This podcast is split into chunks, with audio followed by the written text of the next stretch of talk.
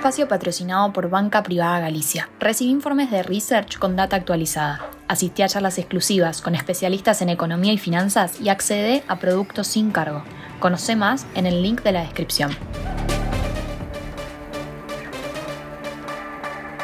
Muy buenos días, estrategas. Soy Francisco Aldaya, editor de BloombergLinea.com en Argentina, y hoy les voy a contar las tres noticias más importantes para que arranquen su día. Además, como todos los viernes, Tomás Carrión nos trae el cierre de la semana. Como siempre, no te olvides de darle clic al botón para seguir a este podcast, de compartir este capítulo y de activar las notificaciones.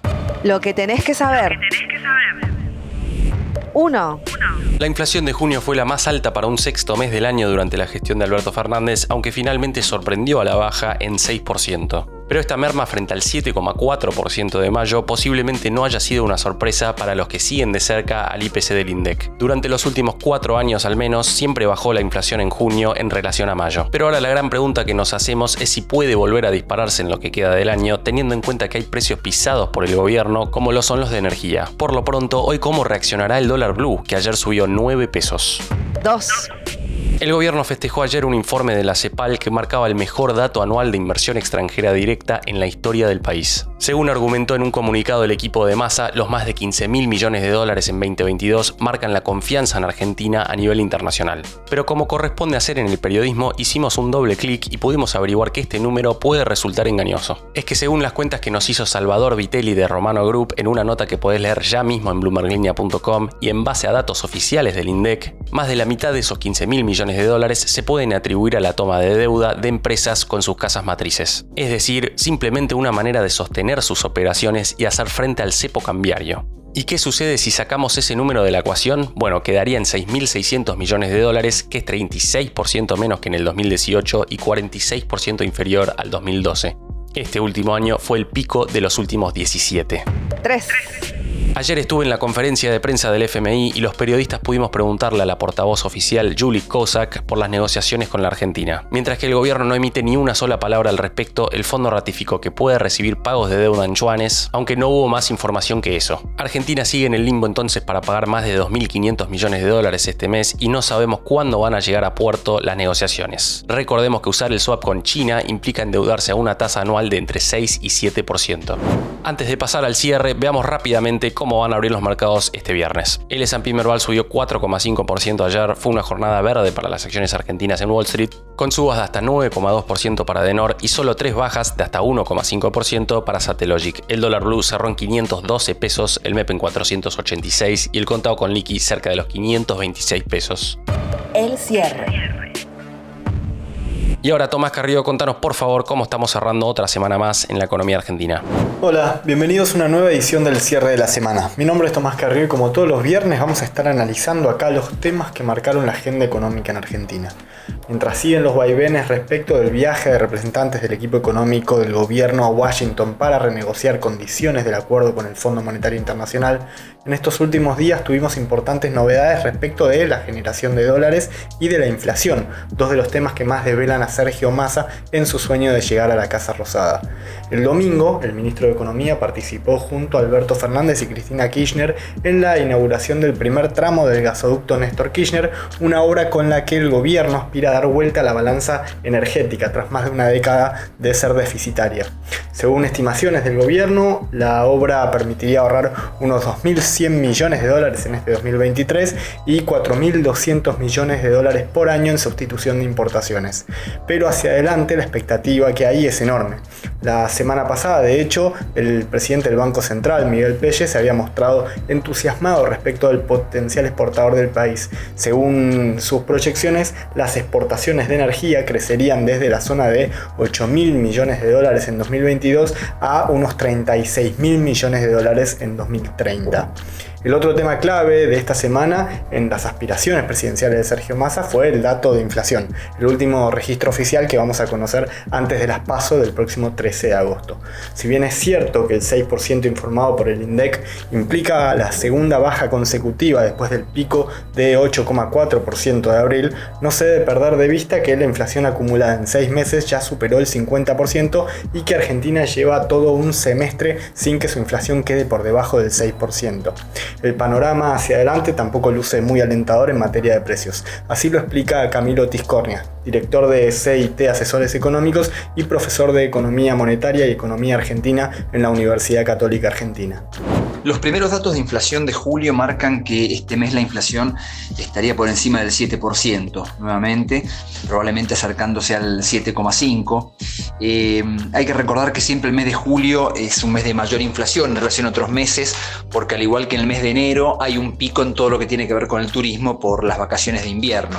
Este es un factor que va a estar presente también este año, eh, pero también se detecta eh, al mismo tiempo cierta moderación en algunos rubros, sobre todo en los vinculados a la parte de, de alimentos, en donde muy probablemente estén haciendo efecto las presiones del gobierno para tratar justamente de contener los aumentos de precios en la previa de las elecciones.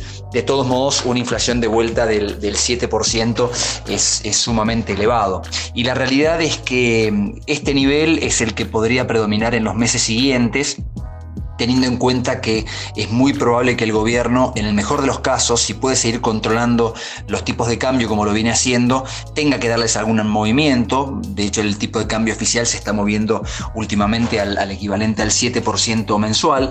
Eh, justamente la negociación con el Fondo Monetario pasa por cómo el gobierno puede modificar la política cambiaria. El Fondo Monetario está pidiendo un movimiento más rápido y probablemente algún salto eh, del tipo de cambio oficial para tratar de cerrar la brecha que el gobierno evidentemente está tratando de resistir. Es difícil saber cómo lo va a resolver el gobierno por la falta de divisas que hay. Eh, en principio entendemos que el gobierno va a tratar de evitar un salto así por todos los medios, eh, con lo cual si se repite un poco el patrón de estos últimos meses del dólar moviéndose al 7-8% por mes, es muy difícil pensar que la inflación se aleje demasiado de eso. Eh, si a esto le sumamos algún tipo de turbulencia en los tipos de cambio financieros, producto de las elecciones, bueno, los resultados en materia de inflación podrían ser más altos todavía y por supuesto si el gobierno finalmente tiene que implementar un salto del tipo de cambio oficial, más alto todavía será el, valor de la inflación. Es muy probable que el gobierno para contener también evite aplicar, aplicar aumentos en los servicios públicos, los ha concentrado mucho en la primera parte del año para que quedaran más lejos del momento de las elecciones, pero muy probablemente en la negociación con el fondo esté algún tipo de ajuste fiscal y el ajuste de servicios públicos es el lugar. Este, pero estimamos que el gobierno va a tratar de, evitarlo. Así todo, eh, pensar en inflaciones en torno al 7% mensual, casi que diría en el mejor de los casos, este, con la perspectiva que hay, es sumamente eh, elevado. Y existe la perspectiva para el mes de diciembre de que si hay un nuevo gobierno, eh, la inflación pudiera pegar un salto incluso, porque es muy probable que con un nuevo gobierno, eh, incluso aunque fuera del oficialismo, es muy probable que hubiera algún tipo de corrección ahí sí eh, más fuerte del tipo de cambio oficial y eso provocaría probablemente ya en el mes de diciembre un salto de la inflación que se estiraría seguramente a los primeros meses del 2024. Con lo cual es muy probable que en un nuevo gobierno veamos una mayor inflación al inicio, por más que la intención sea bajar la inflación más adelante. Como bien nos explica acá Camilo Tiscornia, el panorama hacia adelante continúa siendo por demás desafiante para Sergio Massa y sus aspiraciones presidenciales. En especial si se tiene en cuenta que en estos últimos días empezamos a ver señales de que la calma cambiaria podría estar quedando atrás. En los primeros cuatro días de esta semana, el dólar blue ya acumula un avance de 20 pesos y cerró ayer en 512 pesos, mientras que el contado con liquidación avanzó hasta los 525. Todo esto se da en medio de un aparente estancamiento de la negociación con el Fondo Monetario Internacional y de extrema escasez de reservas. Por si todo esto fuera poco, el equipo económico del gobierno sigue sumando combustible. En las últimas horas, el Banco Central oficializó un nuevo adelantado transitorio al Tesoro. El viernes pasado, 7 de julio, le giró otros 400 mil millones de pesos para el pago de cupones y para financiar eh, el déficit, que se suman a los 688 mil millones que le había girado el viernes anterior, por lo que le transfirió más de un billón de pesos en apenas una semana. En resumen, y más allá del alivio que puede haber sentido el equipo económico del gobierno con el dato de inflación de junio, el panorama económico hacia adelante continúa siendo por demás delicado. La frase del día. Antes de irnos, escuchemos lo que dijo ayer Sergio Massa en relación a las negociaciones con el fondo.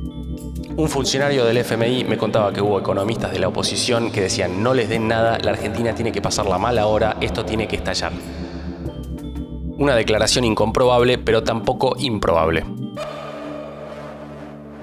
Esto fue un nuevo capítulo de la Estrategia del Día Argentina. Yo soy Francisco Aldaya, editor de Bloomberg Línea, y me puedes seguir en Twitter en arroba franaldaya. No se olviden de darle clic al botón para seguir a este podcast y a la campanita para que se enteren al instante cada vez que sale un capítulo de lunes a viernes. Espero que tengas una gran jornada productiva. Esto fue La Estrategia del Día Argentina, escrito y narrado por Francisco Aldaya.